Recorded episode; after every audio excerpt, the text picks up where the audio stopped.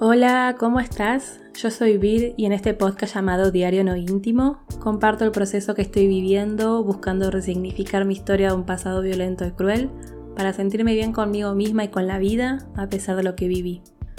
En este episodio voy a hablar sobre la experiencia de tenerle miedo al miedo, una sensación horrible que está relacionada con los trastornos de ansiedad y ataques de pánico y que es necesario aprender a gestionar para sentirnos bien y tener una buena calidad de vida.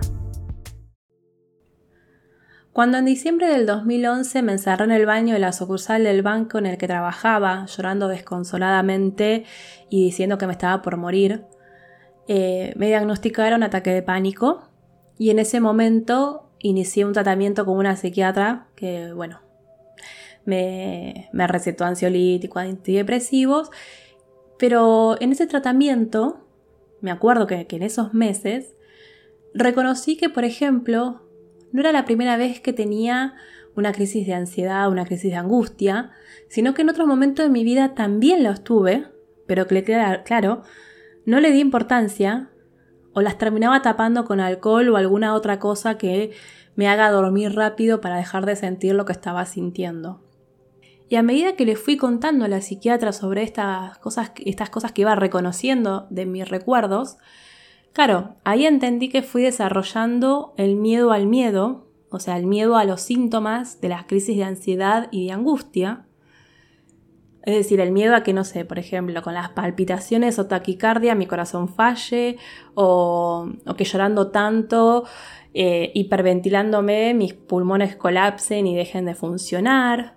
Entonces, por ejemplo, evitaba a toda costa llorar, no quería llorar, porque sabía que cuando empezaba a llorar, atrás venían el resto de los síntomas. Y por eso la obsesión por años de buscar la fórmula para borrar mis recuerdos, mi pasado y para dejar de sufrir. Pasa que, claro, buscaba las fórmulas mágicas que hagan todo eso, pero sin que yo sintiera nada.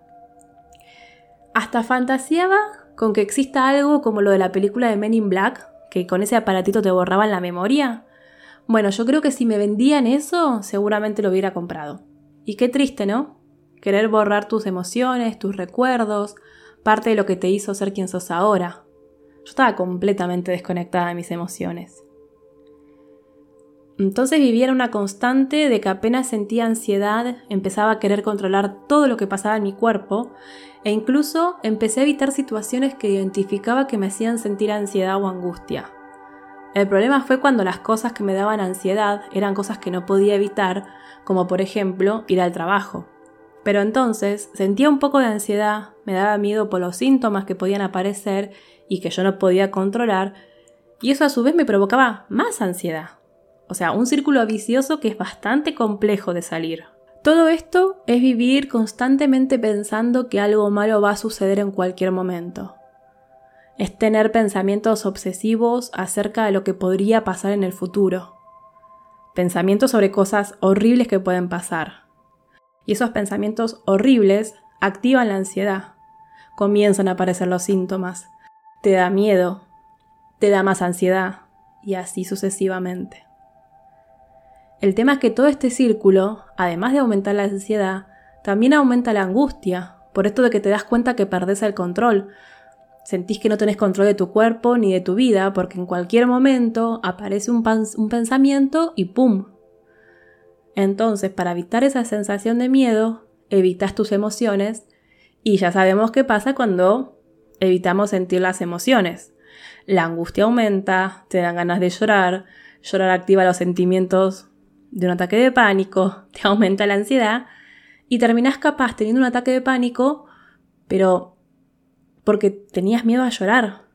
Porque el miedo no es malo. El miedo, de hecho, es una emoción primaria de las más importantes para la supervivencia. Si no es la más importante. El miedo nos alerta que algo malo está por pasar. Es una reacción fisiológica y emocional que prepara al cuerpo y a la mente para hacer frente a una situación potencialmente peligrosa. Cuando las personas experimentamos miedo, el cuerpo libera hormonas como el cortisol, la adrenalina, y eso activa la respuesta de lucha o huida. Esto puede incluir un aumento en la frecuencia cardíaca, respiratoria, Eh, puedes tener sudoración, tensión muscular, sensación de alerta. Uh, encontramos que esos son los síntomas del ataque de pánico también. Y el problema es cuando el miedo se vuelve excesivo o irracional, porque ahí interfiere en la vida diaria de las personas hasta, bueno, poder desarrollar un trastorno de ansiedad. En mi caso, se generó lo que se conoce como ansiedad anticipatoria. La ansiedad anticipatoria es un tipo de ansiedad que se produce por una preocupación excesiva acerca de cosas que pueden pasar en el futuro. Es la creencia de que un evento futuro será peligroso o amenazante, incluso si no hay amenaza real. Y acá juegan un papel importante los pensamientos negativos y catastróficos de lo que puede pasar porque aumentan aún más tu nivel de ansiedad. Y ni te cuento cuando pensás que solamente te pasan cosas malas o que te van a pasar cosas malas. ¿Y cómo se gestiona el miedo al miedo? ¿Cómo se sale de ese círculo vicioso? En mi experiencia, porque yo hablo siempre de mi experiencia, fue con terapia, y en especial la terapia cognitivo-conductual, la que me ayudó a aprender a gestionar el miedo al miedo y la ansiedad anticipatoria. No es que acá te voy a contar mi experiencia porque es la única forma de tratar este tipo de trastornos y entonces, no sé, si te identificas con esto, escuchándome, seguí mis pasos y ya está. No, no es así. Algunas de las cosas que voy a decir te van a servir, sí, pero lo que desencadenó que tengas crisis de ansiedad o crisis de angustia seguramente es diferente a los motivos que hicieron que se, que se desencadenen en mí. Por eso es importante recurrir a un profesional de la salud mental para que te acompañe en el proceso de conocer y conocerte para trabajar en eso que desencadenó las crisis de angustia o de ansiedad. Sí puedo decirte algo que es muy importante para bajar la ansiedad del miedo al miedo, y es que los síntomas de la ansiedad son molestos, pero no son peligrosos. Es decir, los síntomas de palpitaciones, ahogo por respiración acelerada, el dolor de pecho o el del estómago, son síntomas de una crisis de ansiedad, es decir, cuando activamos en nuestro cuerpo la alarma de peligro, entonces el cuerpo genera respuesta de alarma que provoca esta crisis de ansiedad.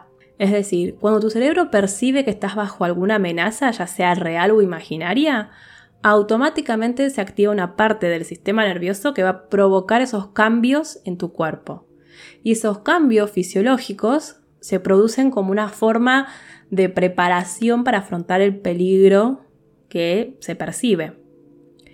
Entonces, lo que aprendí en terapia es que cada uno de esos cambios fisiológicos provoca un síntoma que tiene una explicación de por qué nos sentimos como nos sentimos. El problema es la interpretación distorsionada que tenemos del síntoma, que es lo que nos genera más miedo y más ansiedad. Por ejemplo, cuando empiezan las palpitaciones o taquicardia, el pensamiento negativo catastrófico que surge es me voy a morir, estoy por tener un infarto. Pero la, la realidad es que, frente a un peligro real o imaginario, el corazón se acelera para enviar mayor cantidad de sangre a las zonas implicadas en la reacción de alarma y así prepararnos para el ataque o la huida, o es decir, envía mayor cantidad de sangre, por ejemplo, a las piernas para que corras, o a los brazos para que, te, para que pelees, o cuando sentí que te vas a desmayar.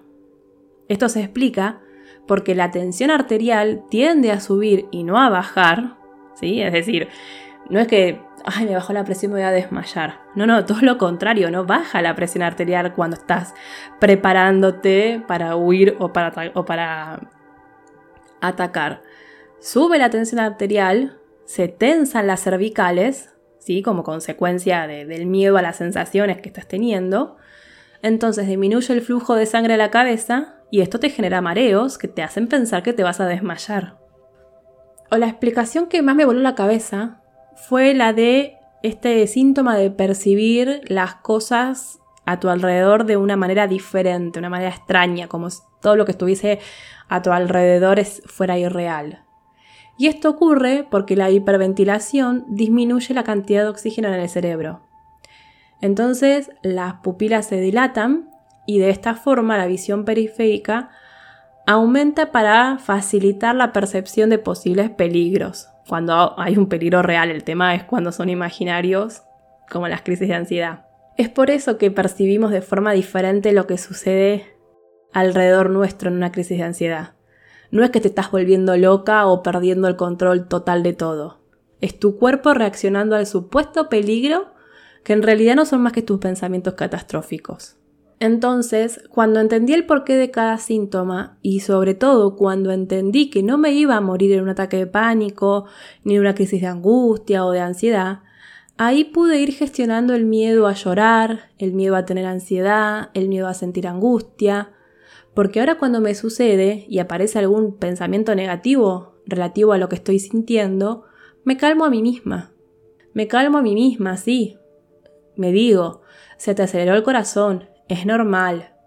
Entonces practico las respiraciones en cuatro tiempos que aprendí.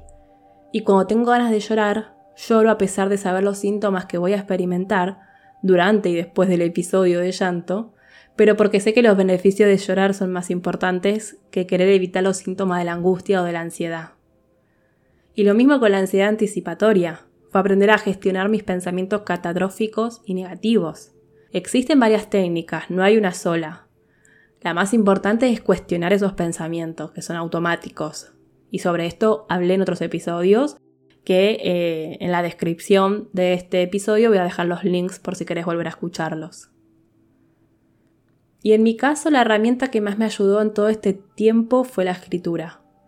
Porque como siempre digo, para mí la, la mente no tiene límites, la mente es algo abstracto.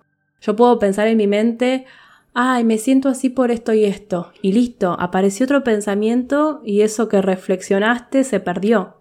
Entonces para mí lo mejor es escribirlo. Escribir lo que sentís y lo que pensás. Porque además eso lo puedes llevar a terapia y ayudar al terapeuta para guiarte en el tratamiento. Atrás mío están escuchando los ladridos de hechizo. Cachorro que bueno, nada. No hay forma de que le pueda explicar que necesito que no ladre cuando grabo el episodio, así que nada, perdón que estás escuchando, eh, pero bueno, no puedo hacer nada. y la pregunta para conocerte es, ¿te da miedo sentir miedo? ¿Qué situaciones específicas desencadenan tu miedo al miedo? Escribí todo lo que venga a tu mente, sin juzgar, escribí todo lo que te da miedo y cómo te hace sentir. Los pensamientos que te dan miedo, también escribílos. Y ahí tenés la gran oportunidad de cuestionarlos, de revisar si realmente son pensamientos racionales. Y por hoy dejamos acá. Gracias por escucharme, gracias por leerme, gracias por escribirme. Te invito a que te suscribas a mi newsletter donde a fin de mes envío un correo electrónico con ideas, reflexiones y cosas que van pasando en mi día a día y que no las comparto en los episodios. Para suscribirte el link está en la descripción. También depende de la app en la que me estás escuchando, podés suscribirte y calificar el podcast y de esta forma ayuda a que le llegue a más personas y por supuesto más que bienvenido que compartas este episodio con aquellas personas que crees que se van a sentir comprendidas y acompañadas cuando lo escuchen. Gracias, muchas gracias, nos vemos en el próximo episodio. Chau chau.